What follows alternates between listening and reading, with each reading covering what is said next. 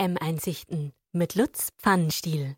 Ja, Lutz, nach diesem Wochenende, wir hätten gerne ähm, mehr über das Sportliche geredet, die ersten Spiele dieser EM, aber leider kam alles anders. Ähm, wir stehen immer noch unter dem Eindruck des Zusammenbruchs von Christian Eriksen, dem dänischen äh, Mittelfeldstar, der einen Herzstillstand offenbar erlitten hat auf dem Platz. Mittlerweile, das muss man dazu sagen, wieder auf dem Damm ist stabil. Zum Glück ist alles glimpflich ausgegangen, aber natürlich überschattet es dieses erste Wochenende der EM. Wie hast du das erlebt? Ja, auf jeden Fall. Waren äh, schockierende Szenen, äh, eigentlich äh, unvorstellbar. Äh, vor allem die Art und Weise äh, mit dem Ablauf, auch mit dem Defibrillator, ähm, ja, war einfach vor allem für mich persönlich extrem schwer anzuschauen. Äh, ich hatte ja die gleiche, die gleiche äh, oder eine sehr ähnliche Situation in, ähm, in England 2002, äh, wobei ich noch im Koma war und, und auch wiederbelebt wurde. Ja, das sind nie schöne Szenen auf dem Fußballplatz, aber ähm, in, in dem Fall vor, vor, vor Weltpublikum bei einer Europameisterschaft auch die Art und Weise war, war erschreckend und hat uns mal wieder gezeigt, dass das sind genau die Momente, wo Fußball einfach mal komplett in den Hintergrund rutscht und auch rutschen soll. Das stimmt, ja. Man muss aber auch sagen, ähm, da kommen wir jetzt schon zur ersten Rubrik. Top des Tages.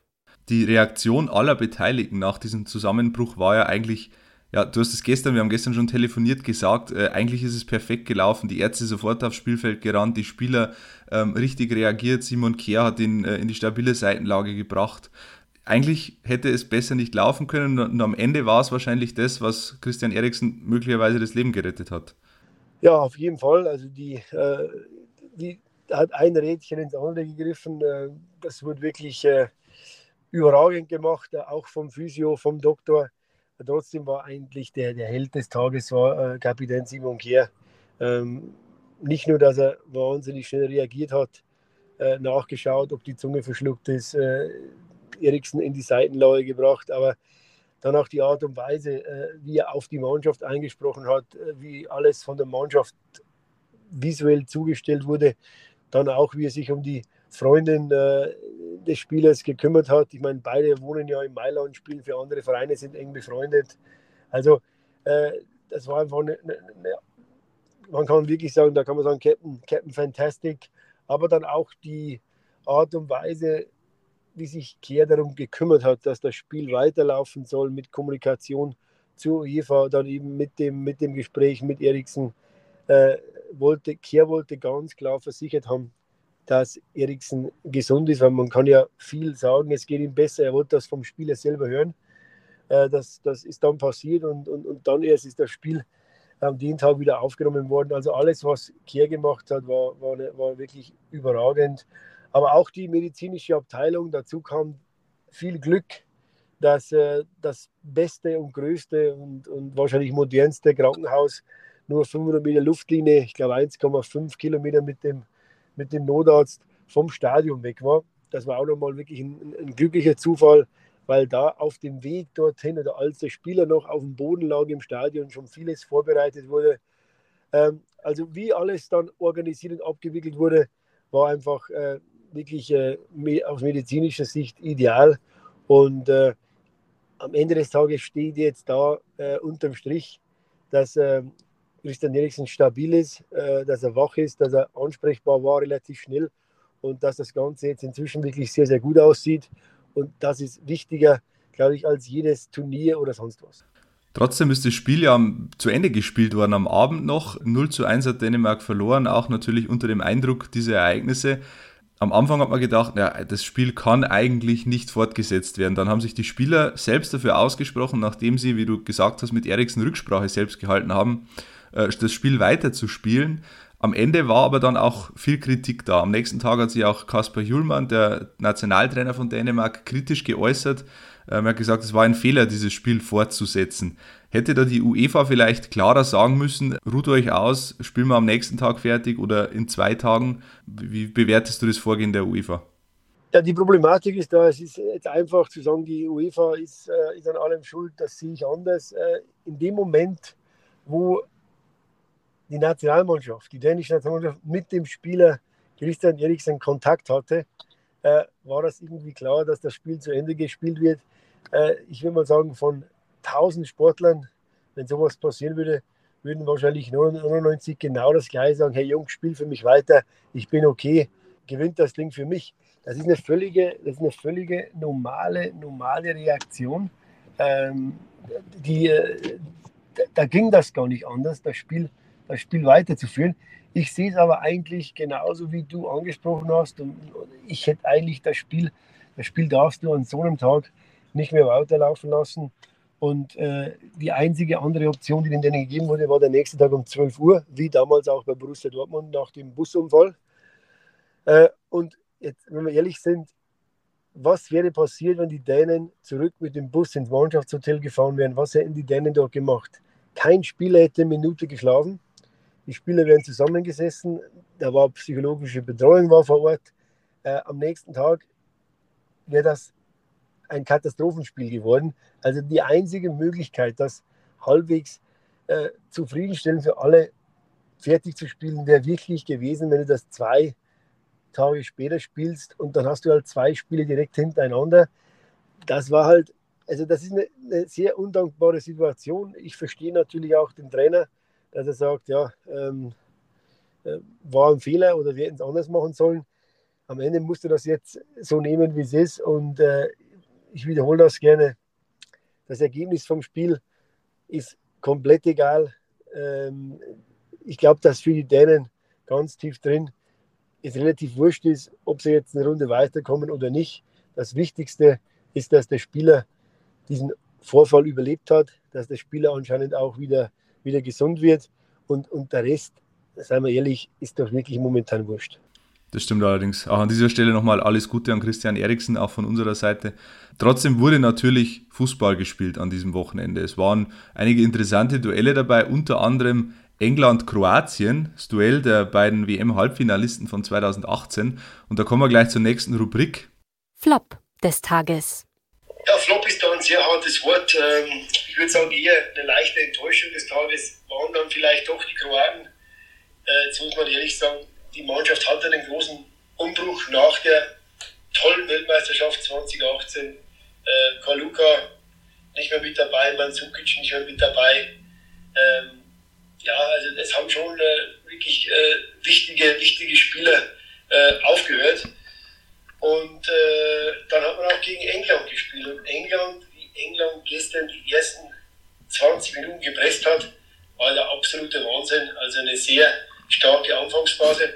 Dann haben sich die Kroaten aber gefangen äh, und äh, schlussendlich haben die Engländer, glaube ich, auch verdient 1 gewonnen. Aber die Kroaten mit der Truppe, mit der Firepower vorne drin mit Modric, mit Kovacic äh, im Mittelfeld. Muss ich sagen, waren sie mir ein bisschen zu passiv. Ähm, hat das Spiel so dahin geplätschert. Äh, dieser, dieser, ich sag's mal, den Druck, den sie immer aufgebaut haben, bei der letzten Weltmeisterschaft, ja, ein bisschen gefehlt. Ich bin immer noch der Meinung, dass die Kroaten in die nächste Runde einziehen werden und, und, und können. Aber da muss es definitiv eine, eine Steigerung geben, vor allem in der Intensität. Und das war vielleicht gestern etwas enttäuschend, weil wir reden ja immerhin vom Vizeweltmeister. Ein Spiel war auch noch ganz spannend, das war am äh, Sonntagabend. Da kommen wir auch zur nächsten Rubrik schon. Das hat mich überrascht. Das war das Niveau vom gestrigen Abendspiel Ukraine gegen Holland. Äh, fand ich ein tolles Spiel, also mit Sicherheit bisher der höchste Unterhaltungswert, aber auch äh, wirklich gutes Niveau. Äh, die Ukrainer haben, haben, haben, sehr gut verteidigt. Du merkst halt einfach, dass bei Shevchenko dieser italienische Einfluss äh, da eine große Rolle spielt. Ganz viele italienische Co-Trainer im Staff. Auf dem Trainingsplatz wird hauptsächlich Italienisch gesprochen, was eigentlich komplett verrückt ist, aber so ist es. Und tolle Einzelspieler. Also das Tor von Jan Molenko alleine war ja das Eintrittsgeld wert. Aber die, die Holländer auch jetzt mit dieser, mit dieser, ich sag mal, man hat ja fast die, die äh, das Gesetz gebrochen, dass man in Holland von einem 4-3-3 auf ein 3-5-2 umstellt. Also das ist ja, ist ja der Wahnsinn eigentlich. Und trotzdem hat da Frank de Boer alles richtig gemacht. Anpassen. Du kannst nicht immer nur in diesem 4-3-3 spielen, wenn du weißt, du gewinnst damit keine Titel. Also das hat sehr, sehr gut funktioniert. Und vor allem die Tore, die Art und Weise, wie sie angegriffen haben, ähm, war, einfach, war einfach schön anzuschauen. Und Ich bin jetzt am kommenden Donnerstag beim Spiel im Stadion Holland oder die Niederlande gegen Österreich in Amsterdam. Und da freue ich mich schon wie ein Schneekönig, weil das mit Sicherheit momentan einfach wirklich Spaß macht, den Holländern zuzuschauen. Freuen wir ein Schneekönig ist vielleicht ein gutes Stichwort. Äh, am Dienstagabend greift die deutsche Nationalmannschaft ins Geschehen ein dieser EM. Und da kommen wir zur nächsten Rubrik. So sieht's aus. Deutschland gegen Frankreich ist äh, das Duell ein absolutes Top-Duell im Weltfußball. Frankreich wahrscheinlich klarer Favorit in diesem Duell. Aber äh, Deutschland rechnet sich natürlich was aus. Und die große taktische Diskussion, die da momentan im Gange ist, ist Dreier- oder Viererkette bei der DFB 11. Zieht man ähm, Joshua Kimmich auf rechts oder ins Zentrum? Was denkst du, wie wird Jogi Löw ins Spiel gehen? Ja, das ist äh, immer eine, eine, rein wirklich eine theoretische Frage, weil zum Schluss weiß es immer besser. Ich glaube, dass die Dreierkette ganz gut funktioniert. Es gibt eine gewisse Stabilität. Man kann beide Außen sehr hoch schieben. Also äh, ich würde jetzt bei der Dreierkette bleiben. Äh, mit Hummels in, in, der zentralen Position, vom Aufbau übernehmen kann. Äh, Finde ich mit Sicherheit sehr interessant. Äh, ich gebe dir da nicht recht, dass, ich, dass du sagst, äh, Frankreich ist der große Favorit im Spiel. Klar, äh, Frankreich ist der große Favorit im Turnier, aber beim Deutschland gegen Frankreich, man kann sagen, die Franzosen haben als Weltmeister haben sie eine Favoritenrolle, aber klarer Favorit gibt es, glaube ich, keine einzige Mannschaft auf der Welt gegen Deutschland. Da ist Deutschland gut genug gegenzuschlagen, auch die Franzosen. Äh, äh, ja, die meisten Experten sagen, Momentan die beste Mannschaft der Welt. Das mag so sein. Trotzdem haben sie in München noch lange nicht gewonnen. Jetzt drehen wir den Spieß mal um. Ähm, viele sagen, du sagst es nicht, aber viele sagen, Frankreich ist Favorit in diesem Spiel. Äh, um, umgekehrt, wo liegen denn die Schwachstellen von Frankreich? Wo kann Deutschland Frankreich wehtun? Ja, Frankreich hat eigentlich äh, wenig Schwachstellen. Ähm, ich glaube, man, kann sie, man kann sie in der Umschaltaktion kann man sie mal gut erwischen. Ähm, Frankreich pusht extrem hoch, äh, hat viele schnelle Spieler, kommt da auch wirklich überfallartig und hat für mich mit N'Golo Kanté, dem momentan besten Mittelfeldspieler der Welt, äh, auf, auf dieser zentralen Position. Wenn man sie schnappen kann, dann ist es über Außen mit unseren schnellen Spielern, wie zum Beispiel Sané, äh, aber vor allem Nabri oder auch ein Havertz, können da äh, definitiv äh, offensiv einiges veranstalten, was den Franzosen wehtut. Ähm, zu, komplett zu verteidigen sind die Franzosen sowieso nicht, da haben sie zu viel Qualität vorne drin. Aber wie gesagt, die Sierra haben ein komplett offenes Spiel und ähm, ich, ich, ich, also ich glaube echt, dass, dass Deutschland, vor allem weil es auch ein Auftaktspiel ist, ähm, da äh, nicht als Verlierer vom Platz gehen wird. Ich glaube, dass die Franzosen genauso glücklich mit einem Unentschieden wären wie Deutschland. Dann gehen wir doch gleich äh, in die Prognose. Pfannenstiels Prognose. Wir haben in der letzten Folge zum Tippspiel aufgerufen. Die Iris hat sich gemeldet und hat gewonnen gegen dich, Lutz. 9 zu 5 Punkte. Iris war fast bei jedem Spiel richtig. Zum Beispiel Wales gegen Schweiz hat sie komplett richtig getippt, 1 zu 1. Äh, da hattest du ziemlich das Nachsehen. Was sagst du dazu, Lutz? Ja, da gibt es das schöne englische Sprichwort, it's not over till the fat lady sings. Und das bedeutet, man tippt ja nicht nur den kurzen Teil, sondern alle Spiele der WM, äh, der EM. Und von dem her bin ich dann noch ganz entspannt. Am letzten Tag wird abgerechnet, dann kannst du die ganzen Gegner zusammenzählen und meine zusammenzählen und dann, dann gibt es einen, einen Sieger. Das sind jetzt alles nur Etappen, wie bei der Tour de France, da kannst du mal verlieren. Am Ende des Tages entscheidet das letzte Spiel.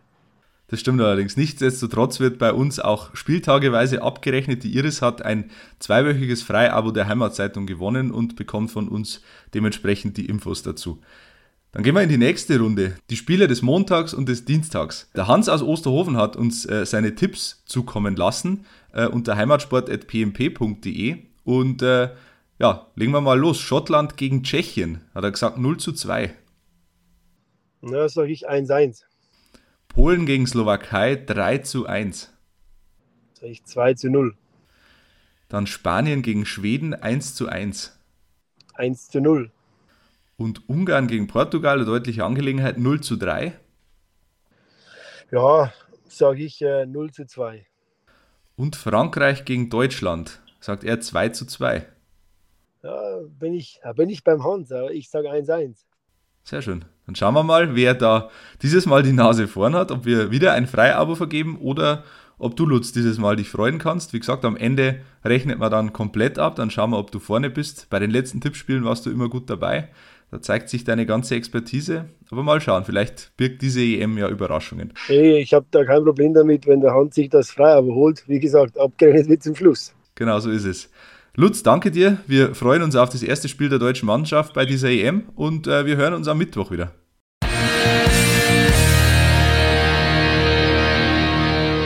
Fragen, Anregungen oder Kritik? Dann schreibt uns gerne an heimatsport.pmp.de und abonniert gerne den heimatsport.de Podcast.